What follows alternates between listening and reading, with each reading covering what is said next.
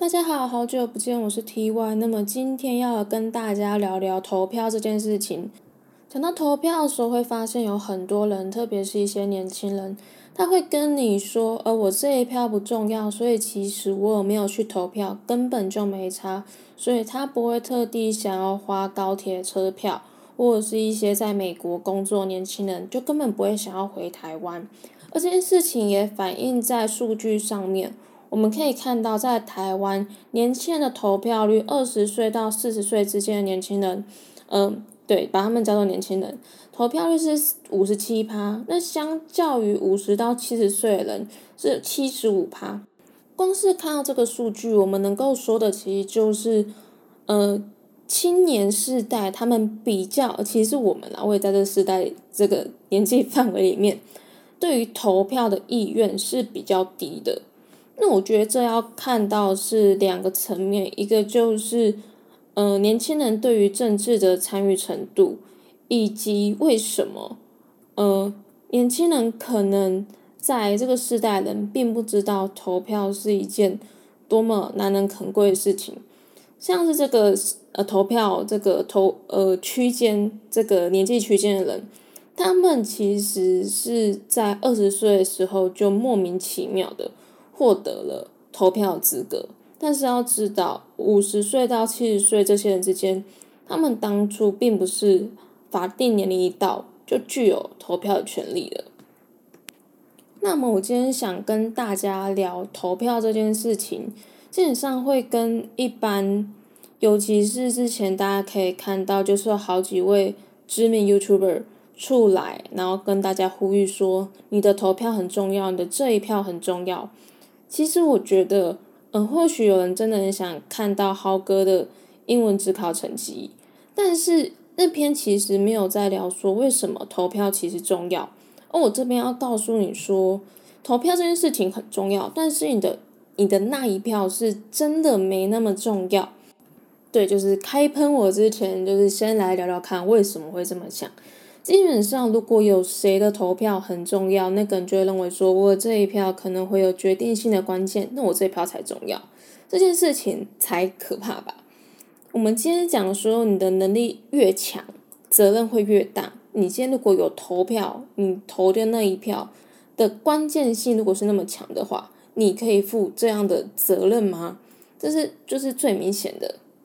那如果尤其是年轻时代，我发现大家一件事情，就大家最不喜欢负责任的。那你还希望的那一票那么重要，那不是很反讽吗？难道你真的可以确确定定，你投那一票，你做过了深思熟虑，你花了很多的时间，你做了很多的功课，那你了解每一个候选的证件，你了解你现在所处在这个国家台湾或者是中华民国好了，真正需要是什么？而你。考虑在这个国家 context 这样的背景底下，你选出一个最好的候选人，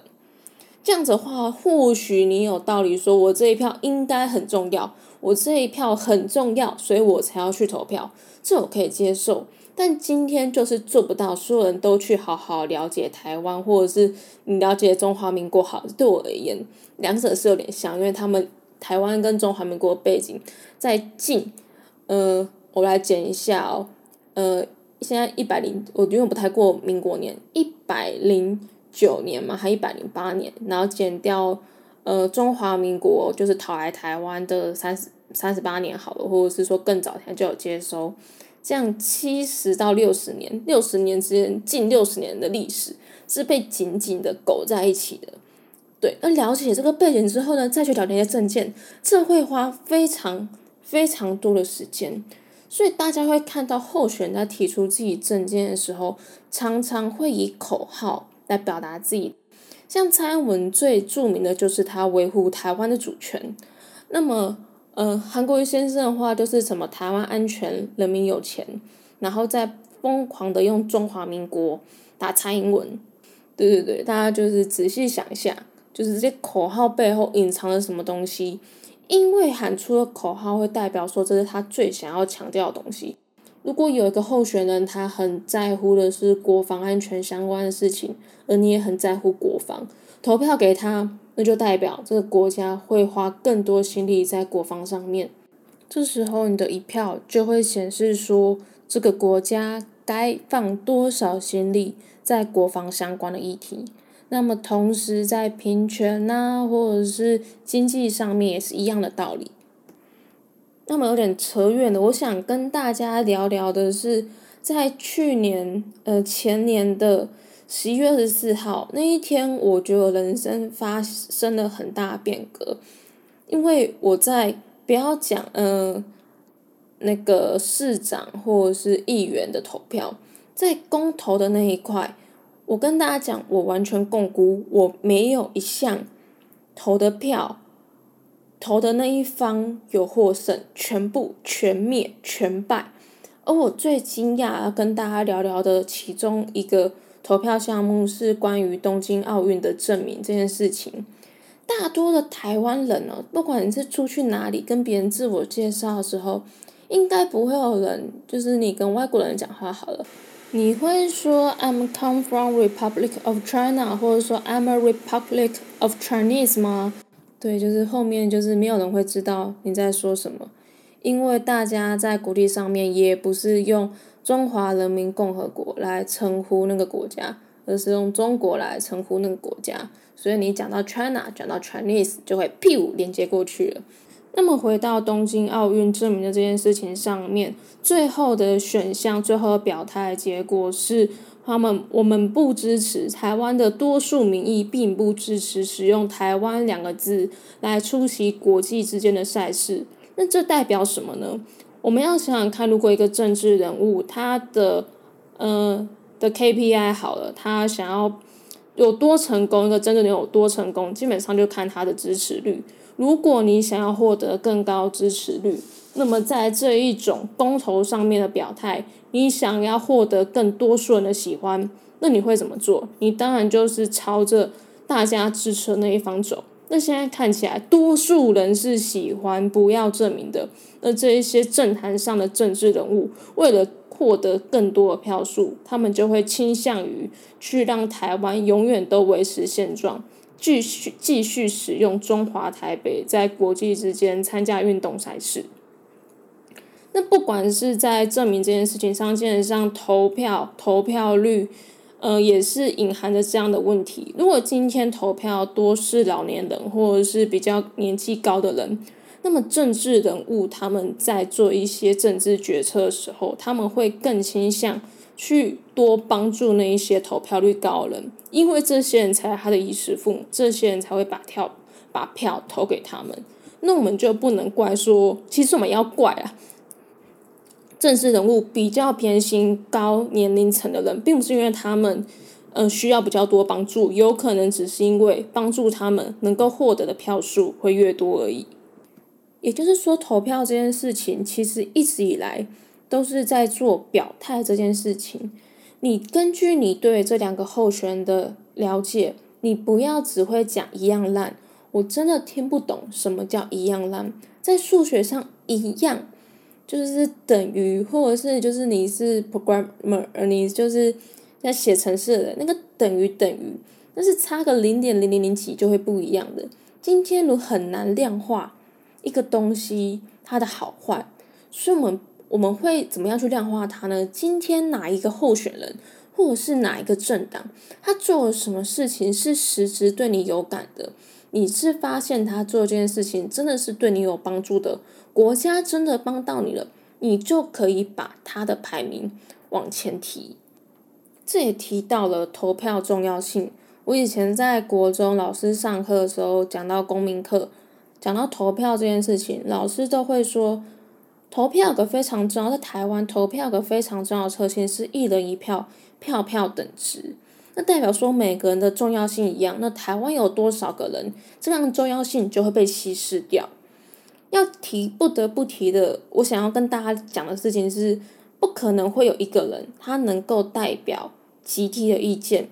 不可以说我今天我觉得我做了很多功课，难道不可能给我就是十倍的票吗？因为我觉得我做那么多努力的事情，这件事不会发生。但是如果今天有任何人想要表达自己的意见，那就必须要投票。当跟你有一样意见的人越来越多，这就是一个集体的力量。这样子投票才会有效，才会显得为什么投票重要。不可能会一个人去投票，而结果就变得重要，而是你相信对的事情，而你用投票去表达它，投票才会变得重要。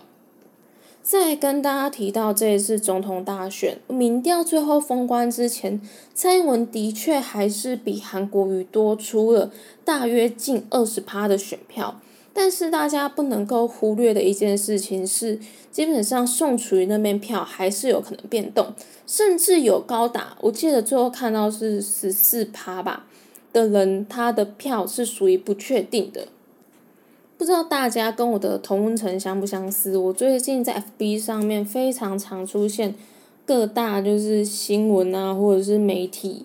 嗯，我都会放一张图，是一张黄金交叉图。虽然看起来蔡英文在民调上面得票的比率是比较高，支持率是比较高的，但是考量到他投票族群的分析，其实大多获胜的比例是来自于年轻人。但是年轻人也就是我刚刚最前面所讲的二十岁到四十岁之间的人，他们的投票率只有五十七趴。而比较高龄的人呢，也就是对于韩国瑜支持度比较高的那群人，他们的投票率高达了七十五趴。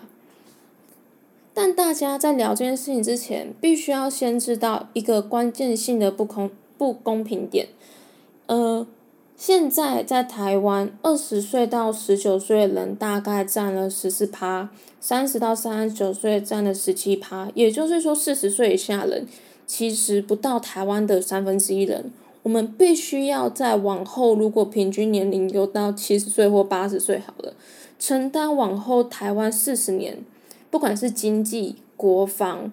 呃，相关各种议题，是由这些年轻人来承担最最长久这个风险。但是，而那些比较年纪比较高，真正应该要对台湾的经济做出奉献那些人，或者是说。现在经济那么不好，这些人可能要付出一些责任的这些人，他们拥有比较高的比例。也就是说，我们把它分成两群来看，我不太想做这种世代分割，但是的确从蔡英文跟韩国瑜的投票率上面，这两群人是出现分歧的，所以我觉得我做这个二分法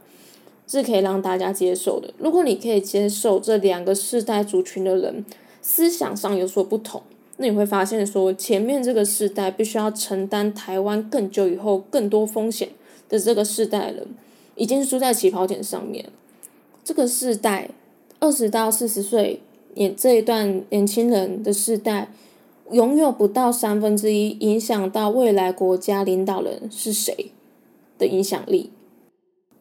再要跟大家聊聊，是我看到的另一份资料。嗯，这个是行动山占花他们所提供出来，我觉得非常有说服力的一个数据。在除了这一次我们看到的总统候选人政党票之外，还有一个就是大家必须要选择的分区立委。分区立委，立委，哈 哈分区立委，每个选区不一定，但是在。二零一六年的立委选举中，桃园市第四选区验票之后，最后的候选人是只以一百六十票之差获胜，而其中就是我们不管总投票数有多少人，其实只有十七万五千人有进群投票，那你就知道说，有时候真正比较竞选激烈的选区，它的影响。它你的一票的影响力基本上比你想的远远的还要高很多。那么今天的主题主要是讲到这边，那后面会想跟大家聊一聊，说为什么就是我这么久 没有就是有发片，不是发片，就是出来讲话。呃，其实我在前一阵就录了非常长的一集，就是如何跟家中的不管是深蓝啊，或者是只要跟你政治不同、政治立场不同的长辈沟通。也不算沟通，也想要算是打脸他们，但那一集就变得非常的放射性的一集。我不太清楚说那一集的目的究竟是想要求一个爽打脸长辈，还是希望说无形之中跟长辈之间的沟通是有办法影响到他们，让他们知道年轻人是如何思想的，我们有多么就是喜欢爱我们的这个国家台湾，嗯，如何影响到他们之类的，最后。嗯，没有一个非常定性好的方式，导致我常常在想节目发展的时候，都躺在我的床上看着天花板，想说我到底是就是录这个 podcast 是求一个爽，然后打脸那些就是想要投给韩国的人，这样的 podcast 会有帮助，还是应该好好的讲说，嗯，目前的趋势。台湾的确民调看起来大家是支持蔡英文的，但是那么多人不投票是为了什么？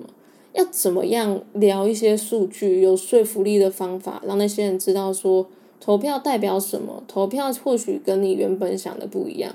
这并不是你年纪到就拥有的一个权利。那如果你不去实践这个权利，它带来的后果会是什么？我觉得用一些数据跟大家聊聊。或许会比较了解说为什么这一票那么重要，